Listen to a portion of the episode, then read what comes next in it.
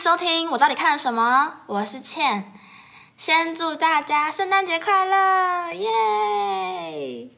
其实比起西方国家，台湾真的是算很幸福了，因为我们可以跟家人啊、朋友一起约在外面过圣诞节。不过大家还是要记得注意防疫措施，避免成为圣诞节炸弹。那圣诞节这周呢，我们要来讲一本爱尔兰的小说。今天我要来分享 Sally Rooney 的《正常人》这本书。我刚才才发现它已经翻拍成影集了，好神奇哦！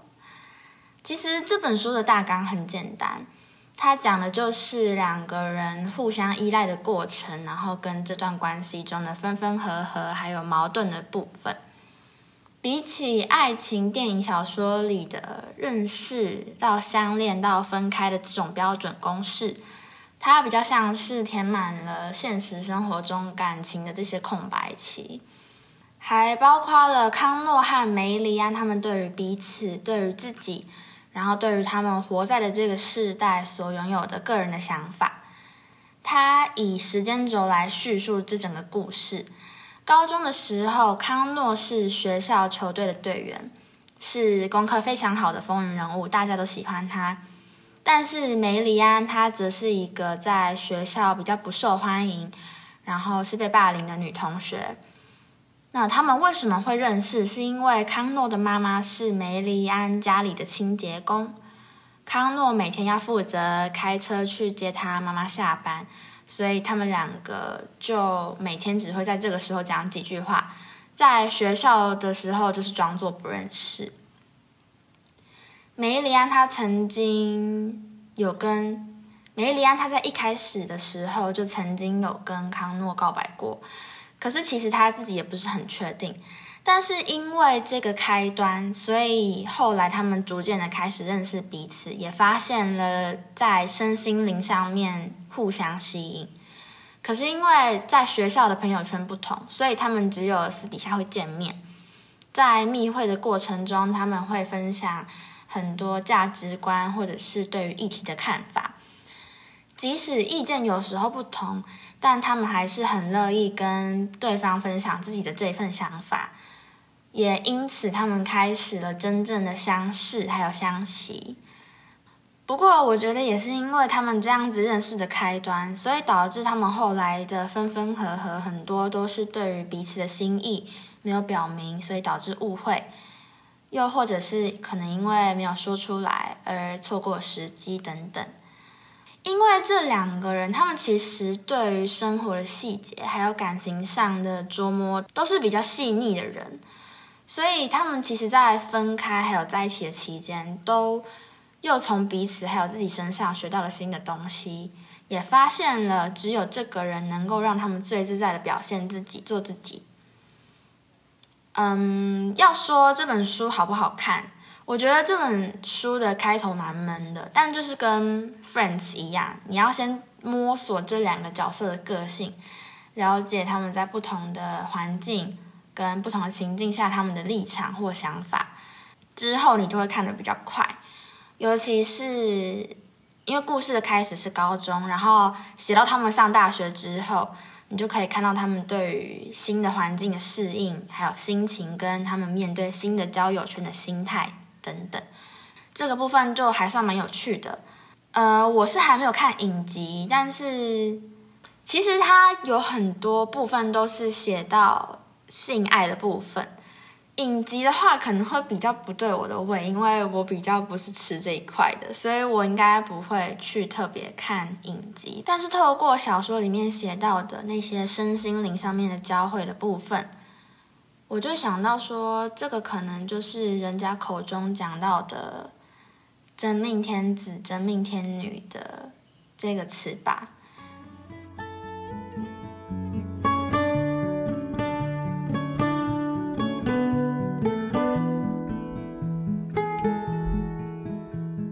本书的名称叫做《正常人》，它在内容里有提到很多我们对于正常的定义，到底什么叫做正常？只要某一个人他不在大家所谓的正常范围内，那他可能就会被归类为是不正常的人。高中的时候，康诺他是球队的明星，他朋友很多。但是梅里安他则是比较偏向独来独往的人。我们都知道，高中时期同才对我们来说是很大的影响。大家会把梅里安划分成不正常，只是因为他没有什么朋友，所以经常对他言语霸凌、冷言冷语。不过大学之后，梅里安到了一个比较适合他的环境，他可以很轻松的周旋于朋友之间，大家都认识他。可是相反的，康诺他因为觉得大学同学一个比一个家庭还要富裕，所以感到自卑，比较格格不入。而且跟其他人在一起，他一直感觉不到被喜欢。这个部分也看得出大学跟高中很大的不同是，高中的时候，如果高中的时候，如果我们遇到一群朋友。即使跟某几个人兴趣不合，或者是共同点没有很多，我们还是会因为哦，因为是一群的朋友，所以还是会经常混在一起打发时间。毕竟在同一班，然后要一起相处的时间很多。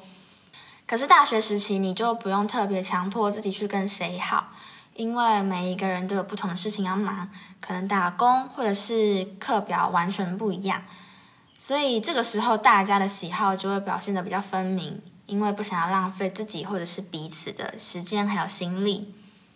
故事里他有提到说，觉得自己和别人不一样的时候，我们往往会开始怀疑自我，然后为了试着去迎合讨好别人而假装自己是别人。康诺和梅里安他们在高中还有大学时期，其实都有过类似的时期。就是在很受欢迎的时候，他们又觉得这个大家看到的我好像不是我。他们其实都有说到，他们就只想要成为正常的人，可是又发现这个所谓的正常，它只是一个很表面的东西。梅丽安她在家里被哥哥家暴的时候，曾经冒出一万个想要自杀或者是觉得自己是废物的念头，但是他又觉得他不能真的这么做。因为他不知道有这样子的想法是不是正常的，而且不知道大家会怎么看他，一再的检视自己。他们有说到这个是千禧世代的人有的特质，就是我们很在意别人的眼光。嗯，在这里补充一下，千禧世代它指的是一九八零年到两千年之间出生的人。我们的特质是精通科技，渴望得到肯定，追求新奇的事物。所以在工作上经常被描绘成是忠诚度比较低的人，就是大家所谓的草莓族。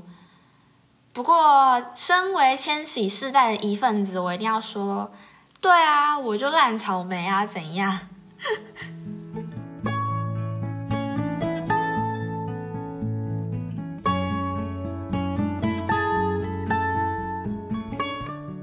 诺和梅丽安他们角色之间的矛盾，其实一开始都是没有被指出来的。他们家庭的社会阶级不太一样，可是上大学之后，他们两个都很幸运的得到了奖学金。这个奖学金它是会赞助五年的学费，加上可以每天吃免费的晚餐，所以对于康诺来说是一个很大的帮助。可是，在梅里安的 case，他就只是因为。想要追求自我的肯定而去申请，而且顺利的得到了奖学金。康诺有一天在他们两个一起吃这个免费的晚餐的时候，提到了两个人在阶级上的差异。其实以阶级来看的话，梅里安他是高康诺一等的，没有错。所以这个部分作者是以康诺的角度来描写钱这个东西，因为钱对于梅里安来说很有可能没什么了不起的。可是，在康诺的 case 来说，他因为有了奖学金的帮助，所以可以在欧洲各地跟朋友到处旅游。这个是他之前从来没有想过的事情。他那时候说：“哦，因为钱，所以所有的事情都变得有可能。因为物质让一切的事物都变得真实了起来。”我在这个部分真的蛮有同感的，就是。我平常算是一个蛮节俭的人，买东西一定要货比三家，然后可能还会再考虑三个礼拜才真的会买的那种类型。可是某一阵子生活蛮不愉匮乏的时候，我就发现我那时候真的很随心所欲。就是这个随心所欲指的是我那时候真的想吃什么，我就会点，我就吃。我想要吃套餐，我就加；我想要喝饮料，我就去喝。我想要吃两人份，有什么不行的，我就吃啊。我那时候 才终于知道什么叫做去意大利面餐厅点餐的时候，我不用再被拘束要点最便宜的蔬菜奶油炖饭，而且我甚至还可以加三十块的焗烤的那种心情。也是后来靠着存钱出国玩之后，才觉得真的好可以想象那些每年都出国玩的朋友的心情会多好哦。因为我自己是存一笔钱，存到某一个额度之后，我就觉得好，我可以去某个地方玩了。但是因为这样子，我的额度还是有限，所以我甚至有那种前几天花太多，所以剩下几天一样要走很多的路省车钱的这种窘境。不过就是对想一想，又不知道明年有没有机会出国玩。我本来有个账户还是存那种外国旅游基金的。可是现在那个账户存钱进去，也不知道什么时候会用到，非常空虚。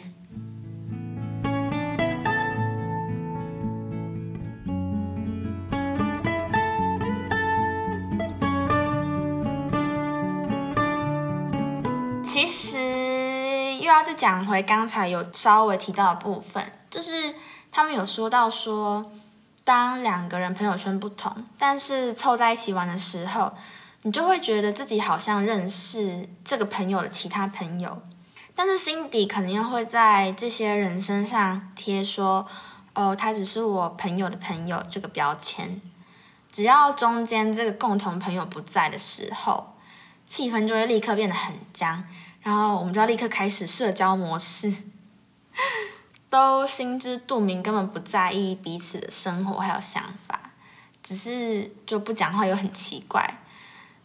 我真的觉得人好奇怪哦，难怪有一个西班牙的富人要装瞎二十年避免社交，我听到真的觉得超好笑的。但其实跟康诺还有梅里安相反，我是一个一直告诉自己我要成为不一样的人的那种人。我想要做很多很不同的事情，想要过跟别人不一样的生活。但是其实到头来看，又觉得我跟大家没有什么两样，我一样成为了填鸭式教育上面的产物，也一样的要成为了领二十四 K 的社畜了。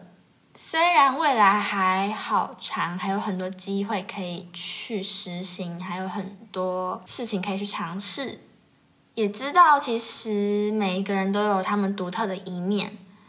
就只是想一想，就觉得我好像也只是一个正常到不行的人而已。不过要以正常来论平凡这一点的话，好像又不太一样。因为这样子的话，比起很多没有办法享受自由或者是生活条件不佳的人，我已经是一个要懂得很知足的人了。毕竟他们那个所谓独特的生活里所拥有的。悲伤跟痛苦，可能是我这个舒适圈里面没有办法想象到的。这个部分，我又想要提到说，故事里面他们曾经有说到，我的人生因为你而有所改变。这个部分，它指的不只是情人，我们周遭的同学或者是早餐店的阿姨，都可能让我们有这个想法。只要你有和他交流过。透过价值观的碰撞，或者是想法上面的磨合，就足以改变我们这个人。因为光是只有自己在思考的话，我们看到的东西都只是很单一片面的。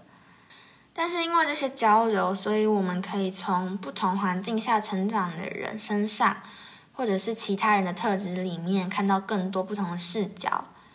那。之后，我们在可能为人处事上面，或者是在下决定的时候，就一定会被这些经验所影响而有所不同。所以说，我们真的是一直在改变。就像康诺对梅娘说过：“不是你的话，我不会在这里，我的人生也没有办法变得如此不同。”现在的我们跟以前的我们一定有某些部分有所不同，可能是想法或者是行为。那我觉得这些部分其实都是因为我们遇到了其他人而产生的改变。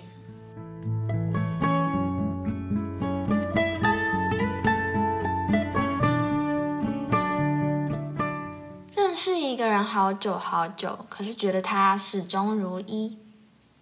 之前我跟朋友讨论到说，不知道大一到现在我们有什么样的改变。